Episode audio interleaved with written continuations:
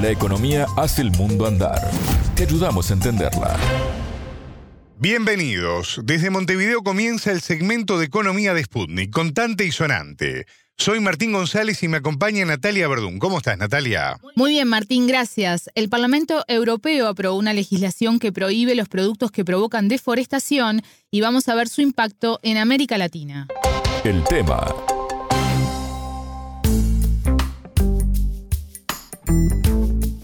Deforestación Free, así se llama esta nueva norma que el Parlamento Europeo aprobó por 552 votos a favor, 44 votos en contra y 43 abstenciones el miércoles 19 de abril y que tiene, me imagino, varias implicancias, ¿no?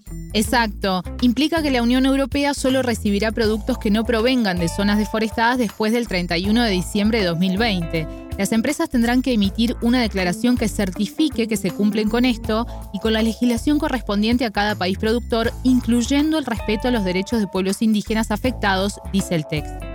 De acuerdo a datos de la FAO, la Organización de las Naciones Unidas para la Alimentación y la Agricultura, entre 1990 y 2020, 420 millones de hectáreas de bosques se perdieron para que esas tierras fueran utilizadas en la agricultura, y la Unión Europea representa alrededor del 10% de esta deforestación mundial. Entiendo entonces, Natalia, que el café, la soja, la carne y otros tantos productos que Europa recibe, de América Latina, por ejemplo, va a tener que cumplir con esta legislación a la que estamos haciendo mención.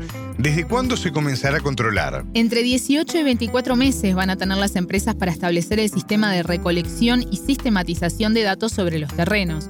Hasta el momento, Martín, el único país que ha reaccionado a esta legislación es Malasia, cuyo ministro de Industrias de Plantación y Materias Primas, Fadila Yusuf, catalogó la legislación de injusta sirve principalmente para proteger un mercado nacional de semillas oleaginosas que es ineficiente y no puede competir con las eficientes y productivas, dice el comunicado que emitió la cartera. Después de Indonesia, Malasia es el segundo proveedor de aceite de palma, una materia prima utilizada en varios productos, como por ejemplo cosméticos, y que provoca gran porcentaje de la deforestación a nivel global junto con la soja. En tanto, desde América Latina aún no se ha hecho comentarios sobre la nueva legislación y sobre eso conversamos con el ingeniero argentino Miguel Ponce, director del Centro de Estudios para el Comercio Exterior Siglo XXI. La entrevista. Obviamente los sectores que más afectados, ¿no es cierto? Brasil, Indonesia, Argentina y Paraguay deberían haber efectuado algún tipo de reacción. Mi sensación es que están un poco a la espera de que la política pudiera, no sé si efectuar algún tipo de modificación, porque ya es una ley aprobada, pero tratar de encontrar algunos mecanismos que no hagan que esto aparezca tan evidentemente como un paraarancelario. Es decir, esto es mirado como una legislación producto de algunos lobbies, ¿no es cierto?, muy fuertes, Francia, Irlanda y algunos otros más, vinculados, ¿no es cierto?, a las producciones que son las que están más afectadas. Estamos hablando de café, madera, soja, carne, bueno, todos aquellos que pudieran potencialmente ser contribuyentes al proceso de deforestación, que son los que tendrían prohibido ingresar a la Unión Europea. De acuerdo a Ponce, la nueva ley no condice con las necesidades y principales aspectos de interés de Europa. Los tres puntos más importantes que tiene Europa hoy son, punto uno, todo el tema mm, energético, ¿no es cierto?, vinculado a la situación que se ha generado con el aumento del costo de la energía a partir del tema Rusia-Ucrania, ¿no es cierto? Entonces esto ha generado que, bueno, nosotros tengamos en Argentina particular interés en invertir en vaca muerta, inclusive financiar por parte de algunos de ellos algún tipo de gasoducto que sea necesario, a obras de infraestructura portuaria y hasta inclusive participar en las este, centrales de regasificación que son necesarias plantear. El segundo punto es el de la transición energética. Y en la transición energética el hidrógeno y eh, verde, ¿no es cierto? Y el, y el litio son centrales. Obviamente, Unión Europea tiene especial interés en la región por estos temas. Y el tercer punto,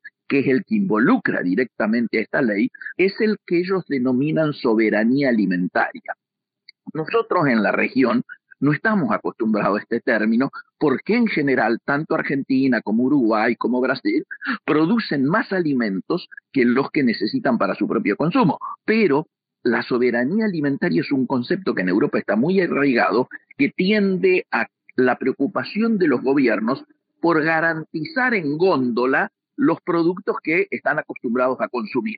Esto se da, yo te diría, de patadas con alguna de los sectores afectados, ¿no es cierto?, de los, productos que estamos afectados. Si hablamos de café, si hablamos de soja, si hablamos de carne, estos eh, integran precisamente esa, esa soberanía alimentaria que tanto les preocupa a ellos. Mi sensación es que a través de la letra chica, a través de las reglamentaciones, es posible que tiendan a relativizar la aplicación vos vas a tener que grandes agentes económicos, los comerciantes, van a tener 18 meses para cumplir estas normas y las microempresas, las pequeñas empresas, etcétera, bueno, van a tener un periodo más largo. Estas modificaciones que ya han sido votadas es posible que puedan flexibilizarse aún más cuando salga la letra chica de la reglamentación. Yo estoy a la espera de que esto ocurra así, porque si no, claramente, te insisto, hay una flagrante contradicción. Natalia, el Mercosur y la Unión Europea tienen pendiente la firma de un acuerdo de libre comercio. El 23 de abril el secretario ejecutivo del Ministerio de Desarrollo, Industria, Comercio y Servicios de Brasil, Marcio Elías, dijo que el gobierno de su país espera cerrarlo este año. El presidente Luis Ignacio Lula da Silva está en Portugal y viaja por estas horas a España. ¿Cómo afectaría esta medida para concretar este acuerdo? ¿Ponce se refirió a esto? Sí, se lo preguntamos y esto nos dijo. Yo no sé cómo van a hacer para salvar esa contradicción que hay con esta agenda de tres puntos que yo te refería, particularmente el último, con este tema de la voluntad de aceleramiento del acuerdo. Eh, Lula lo quiere sacar porque políticamente eh, Brasil tiene la presidencia pro tempore del Mercosur, entonces va a intentar sacarlo en esta fecha y de acelerarlo. Y del otro lado, aprovechar que el tema de España, ¿no es cierto?, el tema de este, Portugal son favorables a este tema. Yo te diría que la mayor resistencia, obviamente dentro de lo que es Unión Europea, hoy la más potente está en Francia. Es posible, porque inclusive es posible que haya algún tipo de repercusión en la propia OMC, ¿no es cierto? En la Organización Mundial de Comercio vos podés elevar algún tipo de queja al respecto si la normativa vos entendés que puede ser usada como un pararancelario. Mi sensación es que van a tratar de buscar algunos vericuetos para alivianar los efectos. Creo que acá políticamente ellos necesitaban votar fundamentalmente por la presión de los verdes, ¿no es cierto?, dentro, que tienen un bloque creciente dentro del Parlamento Europeo, pero mm, mm, te insisto, eh, la llevada a la práctica de esto es muy mm, compleja. Eh, ellos, ellos tienen que tener, por ejemplo, seguimientos tipo GPS y hasta Poder, poder, mirar, hacer observaciones satelitales sobre las regiones y comprobar que realmente esas producciones generaron el efecto este, contra el que ellos se oponen, lógicamente. Me parece que este, em, yo primero trataría de desdramatizar, obviamente no va en la medida de acelerar el acuerdo, y tercero, bueno, la reacción más fuerte a esto puede seguramente venir de Brasil. La Argentina está con una cancillería, yo te diría, en retirada, ¿eh? yéndose, un gobierno que se está yendo, se ha debilitado a partir inclusive de la propia resignación de Alberto Fernández de presentarse como candidato y por lo tanto acá se abre una etapa de transición política que va a debilitar la, gestión de la Cancillería. Pero yo creo que Brasil, sin duda, esta, esta gira de Lula este, puede traer algún tipo de novedad al respecto. El entrevistado también se refirió al escaso nivel de consultas y debates con los países proveedores. Nosotros somos regiones exportadoras de materia prima, pero también de temas con valor agregado. Bueno, sin embargo, este tipo de cosas, cuando se va a tomar decisiones que afectan a otras regiones o a las producciones de otras regiones, tiene que haber un lobby muy fuerte para que ni siquiera haya consultas. Obviamente nosotros no podemos estar en el detalle de saber cuán cuán profundas o no hayan sido las notificaciones de que esto se estaba tratando. Porque claro, ellos van a decir, pero este debate es público, lo, tenemos público desde hace, este, diríamos, prácticamente un año, año y medio, se aceleró, ¿no es cierto?, hacia fin de año y ahora ha salido votado. Mi sensación es que el peso de la región está faltando que se manifieste en, la, eh, en, en, en, los organismos donde este tipo de cosas hay que discutirla. Y este tipo de cosas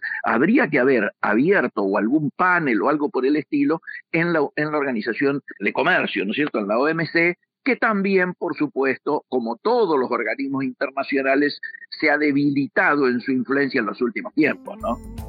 Hasta acá la entrevista con el ingeniero argentino Miguel Ponce, director del Centro de Estudios para el Comercio Exterior Siglo XXI, sobre la nueva legislación de la Unión Europea que veta los productos que provoquen deforestación. Muchas gracias, Natalia. De nada, las órdenes.